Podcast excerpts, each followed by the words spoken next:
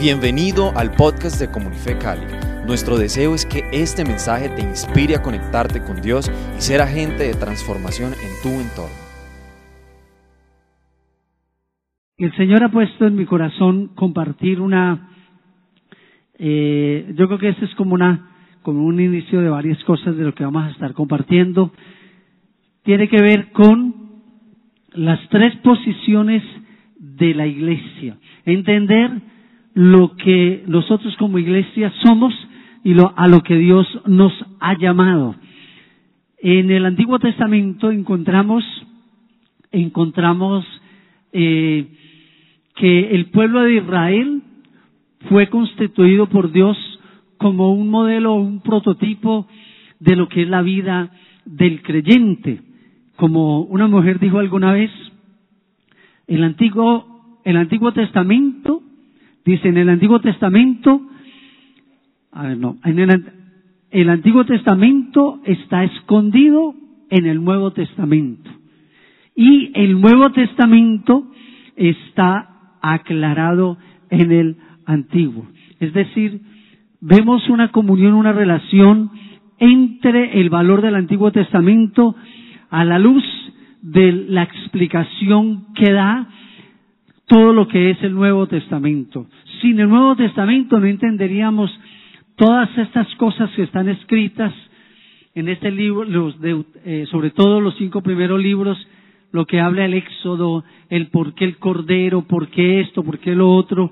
Y hoy creo que traigamos a, a nuestro entendimiento eh, lo que es el símbolo o el ejemplo. La palabra dice en segunda de Timoteo 3, 16 y 17, dice que toda la palabra, toda la escritura es inspirada por Dios y es útil para rearguir, para corregir, para instruir. Y esa palabra que dice allí, que dice que toda escritura es inspirada, significa que los escritores tanto del Antiguo como del Nuevo Testamento fueron inspirados por Dios. ¿Cuántos creen eso? Que toda la escritura, no parte, toda la escritura fue inspirada por Dios. De hecho, Jesús mismo en Juan 5, 39, Juan 5, 39, Jesús lo dijo de la siguiente manera, se lo dijo a los fariseos. Le dijo, Jesús dijo que él era el tema principal del Antiguo Testamento dijo, el Señor le dijo a ellos, escudriñad las escrituras porque a vosotros os parece que en ellas tenéis la vida eterna y ellas son las que dan testimonio de mí. Ahora, ten en cuenta que cuando Jesús le dice esto a los fariseos y le dice a los mismos discípulos, él está haciendo referencia al Antiguo Testamento, a la Torá porque esa era la escritura. O sea que Jesús aquí no está hablando del Nuevo Testamento, está hablando del Antiguo Testamento, está diciendo que todo el Antiguo Testamento dice que habla, dice que en ellos está el testimonio de Jesús. Amén.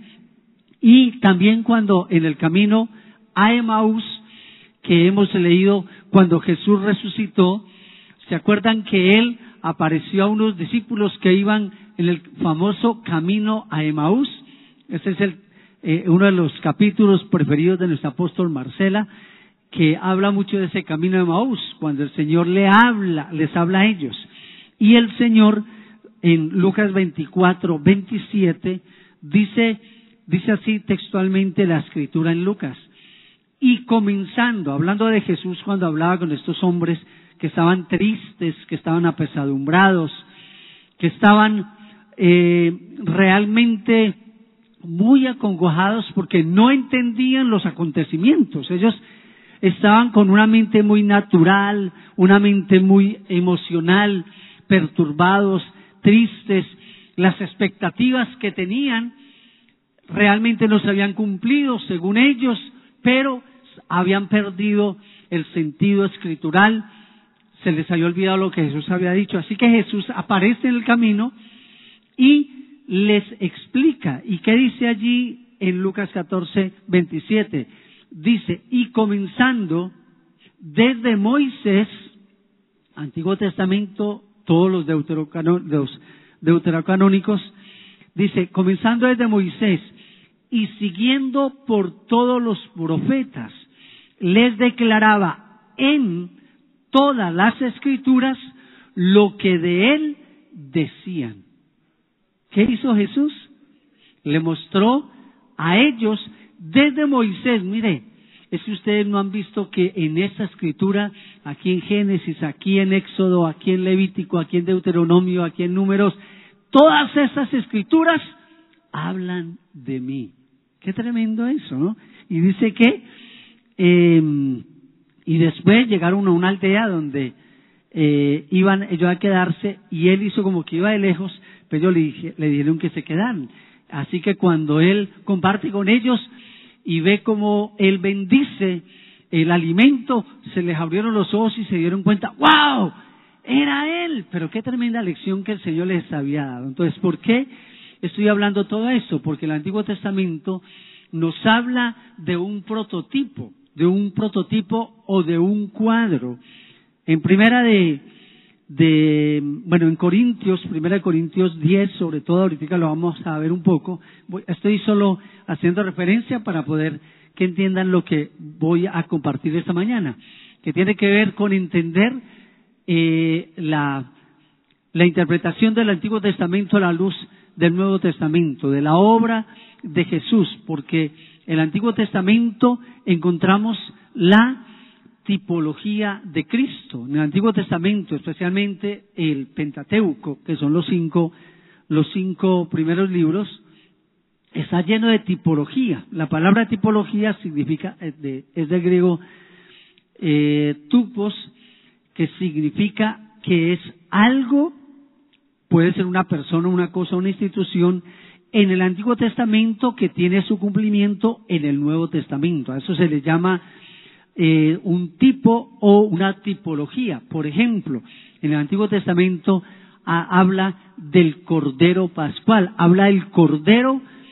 que fue sacrificado en, la Pascua. La Pascua es del, eh, se celebra en esa fiesta de la Pascua el sacrificio de un Cordero como símbolo o tipo de Cristo. Por eso en el Nuevo Testamento, en Juan 1.29, Juan el Bautista dijo, He aquí el Cordero de Dios que quita el pecado del mundo. O sea, ese Cordero sacrificado era un tipo del... ¿De quién? ¿De quién era el tipo? De Jesús, el Cordero de Dios, o como dice Mateo 1.21, porque para esto apareció el Hijo del Hombre, para Él iba a deshacer. Él es el Cordero, Él es el Hijo de Dios, el Cordero de Dios que quita el pecado del mundo. La roca fue un tipo de Cristo también. El maná fue un tipo de, de Jesús como el maná espiritual. Ahora, ¿eso qué significa?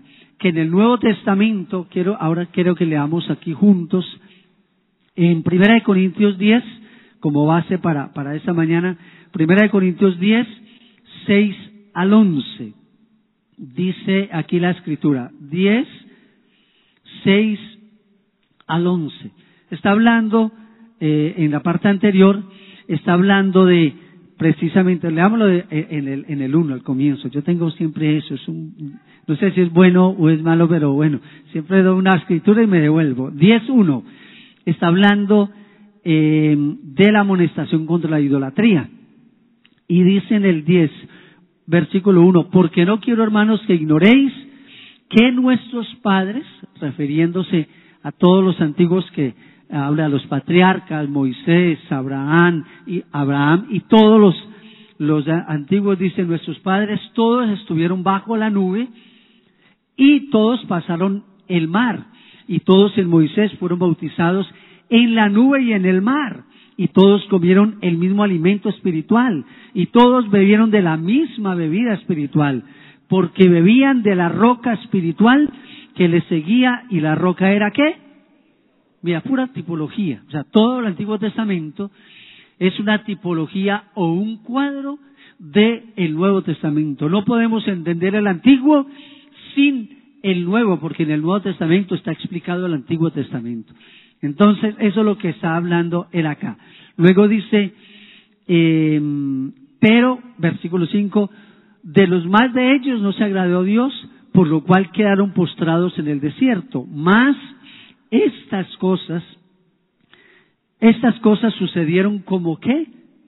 Ejemplos. Esa palabra ejemplos es tupos, es cuadro o tipo para nosotros, para que no codiciemos cosas malas como ellos codiciaron, eh, ni seáis idólatras como algunos de ellos. En fin, allí habla precisamente de todo esto. Dice que todo esto aconteció para amonestarnos a nosotros, a los que han alcanzado el final de los tiempos. Ahora con esto ya entro en sí en materia al tema. Quiero que hablemos hoy acerca de lo que simbolizó ese pueblo de Israel en el Antiguo Testamento, que es un tipo de la iglesia para nosotros hoy, un tipo del creyente. ¿Cómo quiere Dios que entendamos nuestro caminar hoy en día? Y encontramos a la iglesia en tres, o a Israel, en tres espacios de tiempo diferentes. El primero es Israel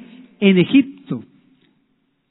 Israel, ¿se acuerda? Hay tres tipos de, de Israel. En Egipto, en el cautiverio, luego lo encontramos en el desierto, cuando sale de, Egipto y luego lo encontramos en Canaán. Son tres espacios de tiempo, tres, eh, podemos decir, tipos o cuadros de la iglesia en el Nuevo Testamento que el Señor a través de esto nos da, nos, nos quiere que entendamos nuestra vida. En el Antiguo Testamento Israel estuvo en un momento en Egipto, en otro momento en el desierto y en otro momento ya en Canaán, reinando, conquistando la tierra prometida.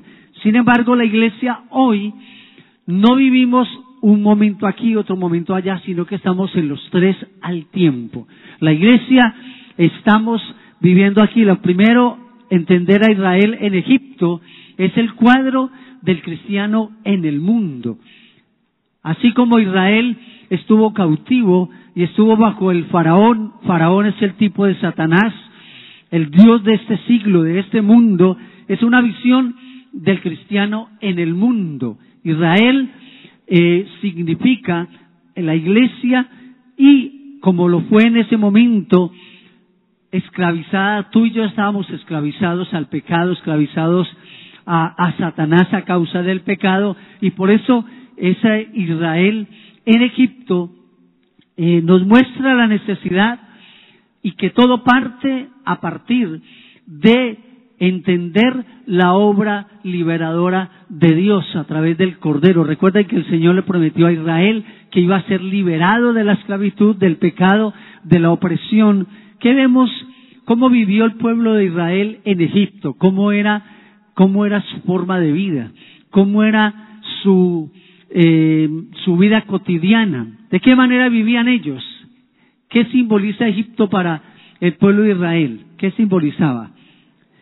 Esclavitud, trabajo, no tenían una, su identidad básicamente una identidad de esclavos y no, no podían tener, poseer eran realmente como una segunda categoría, ¿no? Por eso es que el Señor dice en la escritura, el Señor prometió a Israel y le dijo, nunca más ustedes serán esclavos. En Israel no habrá esclavos. Es más, Él le dijo a Moisés, en Israel, en mi pueblo, no, ni, no habrá ni pobreza extrema ni riqueza extrema. El Señor llamó a Israel a salir y a través, ¿cómo salió Israel? de Egipto de esa esclavitud. ¿Cómo fue? ¿Qué hizo Dios? ¿Qué hizo el Señor? Levantó qué? A Moisés y luego le dio instrucciones. Y allí en Egipto vemos que el Señor levantó, lo, levantó a Moisés, hubo las plagas, todo lo que Dios hizo, porque el Señor dijo, he oído el clamor de mi pueblo, he visto la aflicción y yo he descendido para liberarnos. Entonces Él trajo todas las plagas, esa convocatoria al pueblo de Israel, la orden a Faraón, al Faraón y a Egipto que dejaba salir a su pueblo, hasta que finalmente el Señor vence, le muestra quién es Él, y el pueblo de Israel sale no antes sin haber el Señor puesto como última plaga fue precisamente la muerte del primogénito de cada familia y el Señor le dijo para que Israel no muera como los como como los egipcios que iban a recibir un juicio deben sacrificar un cordero, un cordero y ese cordero fue sacrificado ¿Dónde fue sacrificado el cordero? ¿Dónde era sacrificado? Cada, familia, ¿en dónde debía sacrificar el cordero? ¿En qué lugar? En su casa, en su casa. Ustedes dirán, ¿y esto por qué? ¿Por qué le dio a él por, por hacer esto? Es que hay algo que uno ve en la palabra del Señor, que el cordero, cuando el Señor usó para sacar al pueblo de Israel, Dios todo lo hizo sobre la base una casa, de nuestra casa y de nuestra familia, porque es que la salvación y la redención tienen que ver con nosotros volver al plano original de Dios, al plano original de la redención. Y me encanta poder ver ese pensamiento de cómo el cordero fue sacrificado, cada familia debía sacrificarlo y era por para la salvación de los de su casa. El Señor le dijo que cada uno debía llevarle el cordero, escoger ese cordero que debía ser un cordero escogido, debía ser un cordero puro, un cordero que realmente pudiera representar, porque era un tipo de Jesús, y esa sangre, al sacrificar ese cordero, era el pago por el pecado de la iniquidad del pueblo, y qué debían hacer cada padre de familia, cada familia, qué debía hacer con la sangre de ese cordero, que simboliza el pago y el juicio por sus pecados debía, aquí estaba pensando ahorita, haber tenido aquí un dintel, una puerta de entrada, porque los de Israel, para poder ser libres, tenían que aplicar la sangre del cordero, ¿se acuerdan? Ahora, todo eso, aunque fue un sacrificio y fue algo que se dio en la, en la vida, eh, en la vida de ellos, es un símbolo de esa, de ese sacrificio del cordero, por eso en esa primera parte del pueblo de Israel en Egipto, la forma de libertad no hay otra que el Cordero de Dios. Hoy en día estamos viviendo como iglesia mucha de esa condición que vivió el pueblo de Israel.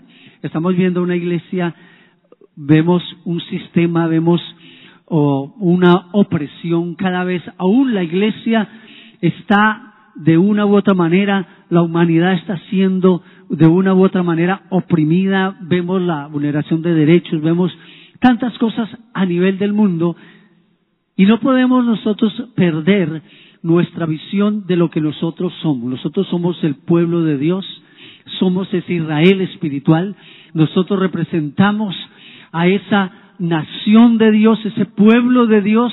Recuerda que el Señor escogió a Israel para ser un pueblo para sí donde Él habitar. Y la base de todo, la base de todo es que el Señor quería que en cada familia, en cada hogar, estuviese su presencia. Por eso el Señor les dijo que debían, debían eh, poner en el dintel, pintar con la sangre de Jesús, la sangre del Cordero, perdón, que simbolizaba la obra de Jesús, así como para ti y para mí. Hoy tú y yo podemos estar convencidos, como le decíamos ahora a la pastora Luz Dari, el Señor es el sacrificio que nos dio acceso, perdón y libertad y Él nos hizo libres. Así que tú y yo hoy estamos viviendo toda esa situación del mundo entero, de muerte, de enfermedad, de tanta cosa, ha habido un espíritu de, de, temor, una temeridad, así como el faraón ordenó muerte para los recién nacidos, como hoy en día está pasando en el mundo con el aborto y con todo esto y aún en esta enfermedad, este COVID ha traído una temeridad, un temor, como dice la palabra, que el diablo por el, por la muerte, por el temor a la muerte, trajo esclavitud. A través del temor a la muerte dice que oprime. Tú y yo estamos libres del temor a la muerte. ¿Saben por qué? Porque hubo un cordero sacrificado. Podemos estar seguros. ¿Por qué adoramos? ¿Por qué exaltamos? Porque estamos agradecidos con Él, como lo enseñó hace poco el apóstol Marcela. Nuestra gratitud es adoración, adoramos a Dios y tú y yo podemos estar seguros. Tenemos que entender en esa segunda, entremos ahora a la segunda parte de, la iglesia y de Israel en el desierto. En esa primera parte del pueblo de Israel en, el, eh, en Egipto, donde había tinieblas, donde había todo esto. Recordemos que el Señor vino, hizo un sacrificio, le pidió a los, israelitas que sacrificaran y el Señor trajo redención y salvación y quiero resaltar allí cómo todo ese sacrificio fue hecho en cada, en cada casa. Y no solo eso, el Señor le dijo al pueblo de Israel eh, que debían sacrificar. Quiero que vayamos un momento, por favor, vamos juntos a Éxodo capítulo 12. Éxodo 12 dice, aquí habla la Pascua, desde el versículo 1, 12.1, habló Jehová, Jehová Moisés y Aarón en la tierra de Egipto diciendo, este mes o será por principio de los meses. Estaban en el mes séptimo. Abid era, por allá era mes séptimo. Sin embargo, cuando hubo el sacrificio del cordero, cuando hubo la Pascua, la fiesta, que fue la primera fiesta, que luego fue institucionalizada como algo anual para recordar el sacrificio, para recordar que vendría un cordero que quitaría el pecado del mundo. A partir de allí el Señor dijo, mire, la conversión, tu conversión, mi conversión, es tan indispensable que el Señor dijo, hoy comienza para ustedes un nuevo tiempo, un nuevo mes, será el primer mes. Qué tremendo eso, ¿no? Dice, y será el principio de los meses. Para vosotros será desde el primero en los meses del año. Habla a toda la congregación de Israel diciendo, en el 10 de este mes tómese cada uno un cordero. Entonces vemos cómo ellos lo tomaron y a partir de allí, entonces les dijo del sacrificio, iba a estar del 10 al 14, iban a, a hacer todo ese sacrificio y luego en el 15 viene algo que el Señor les dice a ellos, vamos a ver el versículo 15, les está hablando de comer la carne, me, me encanta cómo todo lo del, lo del cordero, el Señor les dice que debían, venga, yo voy a devolver acá otra vez. Dice, el animal será sin defecto, estoy leyendo versículo 5, el animal será sin defecto, eh, macho de un año, lo tomaréis de las ovejas. Eh, o de las cabras, lo guardaréis hasta el día 14 de este mes y lo inmolará toda la congregación del pueblo de Israel entre las dos tardes y tomará la sangre y la pondrán en los dos postes y aquella noche comerán a carne asada y panes sin levadura con hierbas amargas lo comerán.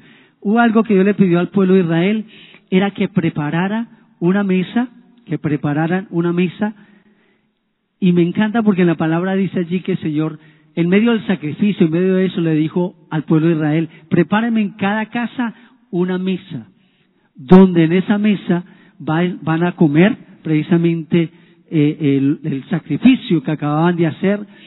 Y me encanta ver cómo todo esto gira en torno al hogar, a la casa y en torno a la mesa.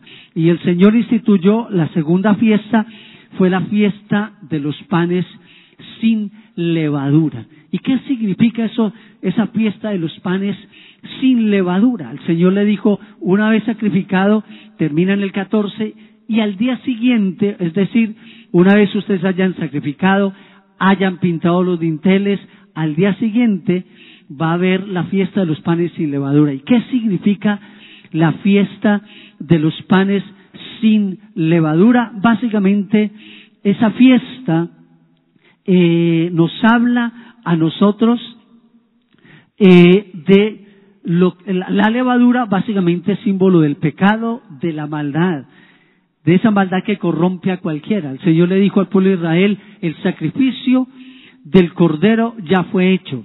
Sin embargo, ustedes necesitan vivir una vida de santificación, de comunión, y la fiesta de los panes sin levadura era por siete días, ellos iban a comer pan iban a quitar la levadura, que es símbolo de pecado, símbolo de corrupción. Y aquí el Señor hablo aún en el Nuevo Testamento, nos habla, y Pablo también nos explica qué significa la levadura. Jesús usó la parábola de la levadura, de la mujer que escondió la levadura para leudar toda la masa. Y en el Nuevo Testamento eh, eh, Jesús, dijo, guardaos. Mateo 16.5 dijo, guardaos de la levadura de los fariseos, guardaos de la levadura de los saduceos y guardaos de la levadura de Herodes. La levadura es pecado. Y aquí nos habla de tres clases de levadura, de lo cual el creyente debe ser limpiado y, debe, debe ser libre, debe echar fuera. La levadura de los fariseos, que dice allí la escritura, básicamente tiene que ver con la hipocresía y el legalismo. La vida, una vida hipócrita, una vida de apariencia y no una vida de una entrega real. La fiesta de los panes sin levadura nos es un llamado al pueblo de Dios a ser libre de la levadura de la hipocresía, de la levadura de los fariseos, que era una religión, que era toda una casta, podemos decir, una religión basada en apariencia. Para el creyente, esa levadura de los fariseos significa vivir de apariencias. Como lo dijo el salmista, sombras nada más, apariencias nada más. Viviendo, perdón, solo de una apariencia. Dios quiere que la iglesia de Cristo pueda vivir una vida de una entrega y un amor y una pasión auténtica y real. Necesitamos vivir una vida auténtica, verdadera, limpiarnos de la maldad, limpiarnos del pecado. El Señor le dijo en Corinto, en Corintios, el Señor le dice, Pablo le dice a la iglesia de Corintios que debía ser libre de la levadura de la fornicación. Dice, echad fuera el pecado de la fornicación. Y habla de un hombre en particular que tenía una clase de vida que se llamaba cristiano, asistía a la iglesia, participaba activamente, pero tenía una doble moral. Aún dice que convivía eh, con la, eh, el hijo convivía con la mujer de su padre. Era un enredo allí y la iglesia lo permitió. Entonces, esa levadura de los fariseos, que es, por un lado, la, la, la vida doble o, la hipocresía, pero por otro lado, también habla de, de esa corrupción o esa levadura que es el legalismo, el señalar, el estar constantemente criticando, juzgando la vida de otros. Recuerda que el Señor nos ha dado autoridad para juzgar primero sobre nuestra propia vida. Y es, eh, debemos ser libres de eso. La segunda levadura es la levadura de los saduceos. Y esto hace referencia a la falsa doctrina, así como para los corintios fue la levadura de fariseos, para, los gálatas fue la levadura de los saduceos, que era la doctrina de las falsas enseñanzas. Del cristianismo racional, el racionalismo, de la vida cristiana sin una vida sobrenatural, sin poder, sin, sin la vida del Espíritu. Esa vida cristiana separada del poder de Dios, esa vida basada solamente en el racionalismo, en el conocimiento. Y yo creo que mucho de la, de la vida cristiana que se vive hoy, que vivimos a veces como cristianos, es basado en una cantidad de conocimiento, pero realmente no hay mucha vida en nosotros, no hay vida del Espíritu, no hay sobrenaturalidad, no hay comunión con el Espíritu. Esto de los panes sin levadura hace referencia precisamente a la presencia y la comunión. La levadura es lo que nos impide la comunión con Dios. Y todo el sacrificio del Cordero, toda esa obra y todo lo que el Señor le habló también esa segunda fiesta de los panes sin levadura, lo que nos habla es la importancia de una vida cristiana cuyo propósito y cuya, podemos decir, si propósito básico y el corazón básico es para mantener una comunión permanente con el Señor. Por eso el Señor dice, preparadme la mesa. Me encanta ver que esto no es ni en el templo, ni es en una iglesia, sino que es la mesa, la casa, la familia. Dios ha estado hablando desde el año pasado y me ha permitido eh, conocer un poco más, conectarme con algunas personas que han tenido y han recibido de parte de Dios un llamado y un entendimiento de cómo todo lo que tiene que ver con la obra cristiana, a veces lo vemos, el pueblo de Israel lo vio más en sacrificios religiosos, por eso terminó el fariseísmo y todo, pero perdió la esencia. La esencia es el Señor quiere. ¿Y por qué Dios lo hizo en, una, y le dijo al pueblo de Israel, preparadme, en, Éxodo 13 dice, 13 dice, preparadme la mesa para que haya en ella se ha traído el pan de mi presencia. ¿Qué significa eso? La base o la razón por la cual el Señor vino a rescatarnos no fue solo para salvarnos del infierno, sino para que tuviésemos la comunión con Él diaria. Y por eso es una mesa, por eso es la casa. Dios nos ha hecho un desafío como iglesia, como consejo, como, equipo pastoral, como liderazgo de la iglesia, y es traer y preparar nuestra casa, nuestra mesa para la presencia del Señor. Y así como el Señor fue a preparar morada para nosotros, morada significa casa, familia, hogar, comunión, asimismo, tú y yo debemos preparar nuestra morada para que sea su morada, para que en cada familia, en cada casa, podamos realmente tener en el centro de nuestra mesa la presencia de Dios.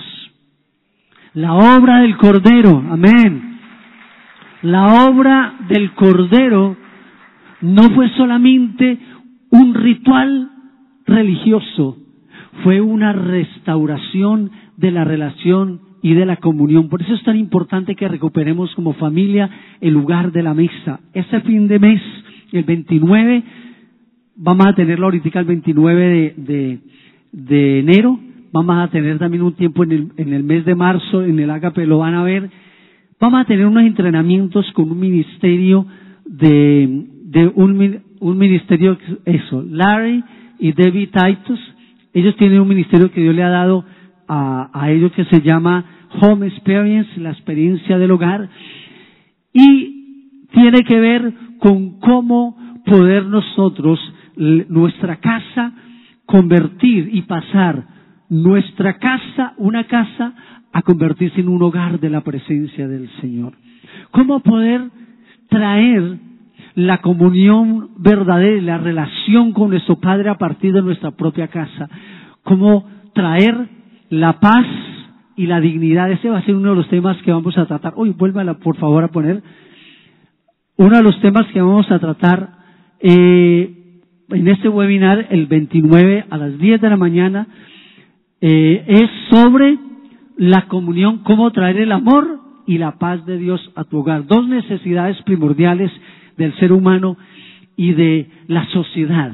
Cómo traer el amor, la dignidad, la aceptación, la relación, porque es que la misa significa eso. Cuando nos sentamos como familia en la misa, como lo hacían nuestros antiguos, como lo hacían nuestros patriarcas, como lo hacían nuestros abuelos, tatarabuelos, porque era muy importante cuando la familia estaba en la mesa, porque compartían juntos, se relacionaban, eran, se limpiaban las relaciones, se gozaban, compartían la historia, conocían.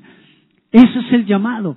Y Dios nos ha llamado y nos ha hablado como iglesia, como, equipo pastoral, que vamos a levantar, esa es la familia de la fe, somos la familia de la fe. La familia de la fe está constituida por familias, familias que, donde habita la presencia del Señor. Y es nuestra tarea preparar, así como Jesús fue a preparar lugar para nosotros. Y él mismo nos habla también, cuando él cenó con los discípulos, les dijo, esta cena no la volveremos a tener, sino cuando estemos en la fiesta y en la cena del Cordero. Todo lo que tiene que ver con nuestro Dios tiene que ver con su paternidad, con su amor. Así que les invitamos para que el 29 se puedan inscribir en el Agape, está en la página. Y vamos a estar recibiendo unos entrenamientos. En el mes de mayo tendremos un congreso enfocado en la familia, comunión, relación. ¿Cuántos se gozan? ¿Cuántos se gozan en eso? Así que, bueno, terminando acá con a esa parte, la tercera parte, el Señor dijo, sean libres de la levadura de Herodes. Herodes es símbolo de ese sistema mundano, de ese sistema eh, pío, falto de piedad, de relación, eh, ese sistema del mundo Herodes. Recuerda lo que hizo Herodes cuando supo que nacería el Hijo de Dios, ¿qué hizo él? ¿Se acuerdan qué hizo él? Él buscó a los, a los eh, magos, a los reyes magos, y les dijo, mire, yo también soy temeroso de Dios, ¿no? Vaya, indaguen, busquen y luego me avisan. Pero ¿qué es lo que él quería? Lo único que había en su corazón era acabar con todo lo que fuera espiritualidad, religiosidad, con todo. Él no, no, no reconocía a Dios como Dios, no reconocía la palabra del Señor. Al contrario, persiguió y fue en contra. Ese espíritu de Herodes es símbolo de la política del mundo, es símbolo del sistema del mundo. Yo creo muy en mi corazón que Dios hoy está llamando a su iglesia para que seamos libres de, de usar como iglesia, como, como pueblo de Dios, dejar de usar el sistema del mundo, la forma del mundo, la, la forma de la política del mundo, de el liderazgo del mundo, de todo lo que el mundo ofrece para tratar de traerlo a la iglesia. Dios quiere que nosotros vivamos una vida guiada por el Espíritu de Dios en santidad, en pureza. Todo tiene que ver con cómo poder mantener la comunión con Dios. Así que, como, y en esa segunda instancia del pueblo de Dios como peregrino, en el antiguo vemos al pueblo de Dios eh, con esa necesidad de, de, de la obra de Jesús para liberación. En ese encontramos al pueblo de Dios reconociendo que aunque tú y yo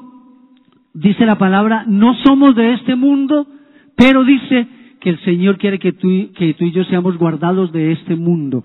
Tenemos que guardarnos del sistema del mundo, tenemos que guardar nuestras vidas.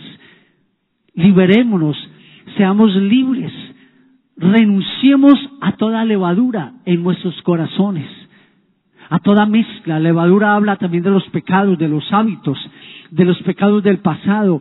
No nos permitamos, mire, Dios esta semana me, quebrantó y me puso, estaba compartiendo con unos pastores esta semana y hablábamos de eso.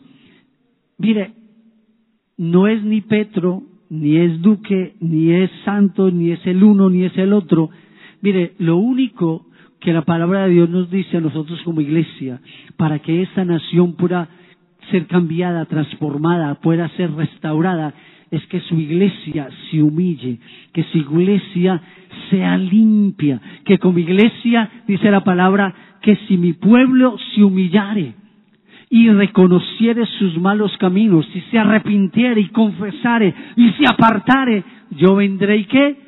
Y sanaré su tierra. El Señor nos llamó como iglesia a una tercera instancia y es que como Israel debemos entrar a tierra prometida que es símbolo de los lugares celestiales donde Él nos ha puesto la relación, la comunión a través de Jesús nos llevó a sentarnos en lugares celestiales en Cristo Jesús.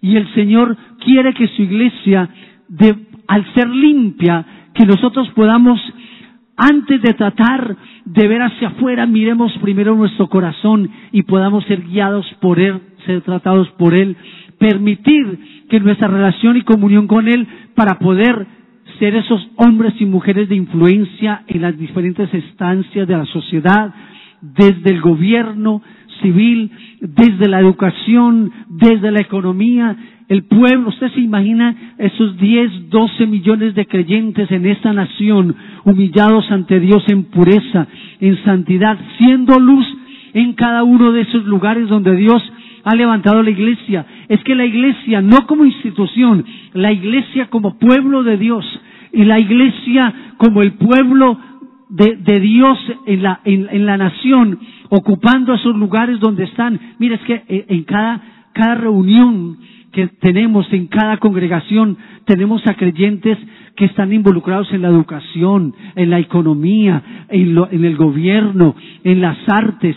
Dios lo que necesita es un pueblo que esté dispuesto a mostrarlo allí donde está, que vivan vidas de santidad, de pureza, que no eh, negocien, que no tengan la levadura en su corazón para que Dios los pueda usar y mostrar. Esa tercera fase de la iglesia hoy en día lo que simbolizó Canaán simboliza para nosotros la iglesia en los lugares celestiales, en autoridad, en gobierno. En Efesios 1.3 nos dice que nosotros estamos en los lugares celestiales en Cristo Jesús, sentado en autoridad, en gobierno. Así que necesitamos levantarnos como una iglesia gloriosa, una iglesia que aunque estamos aquí en el mundo y hay aflicción y hay situaciones, pero tú y yo no pertenecemos a este mundo, sino que somos ciudadanos del cielo, que gobernamos, que estamos por encima y que necesitamos hacer discípulos a todas las naciones. No hay nada que pueda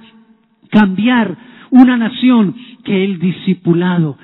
Dios nos llamó a evangelizar, a ganar almas, a ser discípulos, a tener realmente comunión con Dios, pero también comunión con aquellos que Dios nos ha puesto allí para traerlos al conocimiento de Dios. Esa tercera fase o esa tercera parte de la iglesia tiene que ver con, la, con Israel en Canaán, es un cuadro del cristiano, lugares celestiales tomando posesión de las bendiciones, peleando la guerra espiritual, peleando y tomando nuestro lugar espiritual, no permitiendo que las fuerzas de este mundo, esas fuerzas de Faraón, esa doctrina de Herodes que simboliza ese estatismo y ese poder ateo y pecaminoso que siga gobernando nuestra nación. Dios requiere una iglesia que se levante firme, sin temor, hay un espíritu de temor soltado sobre las naciones y tú y yo como iglesia no podemos estar en ese mismo temor, debemos estar presentes, ayunando, orando, haciendo discípulos, llevando la palabra, llevando la compasión, llevando a Dios a cada lugar. Estamos en un momento delicado en nuestra nación. Necesitamos prepararnos, necesitamos levantarnos, necesitamos entender que la iglesia ha sido llamada para conquistar, para poseer, para poder estar tomando lugar y posesión de la herencia en Cristo Jesús. ¿Cuántos dicen amén? Amén. Vamos a estar en pie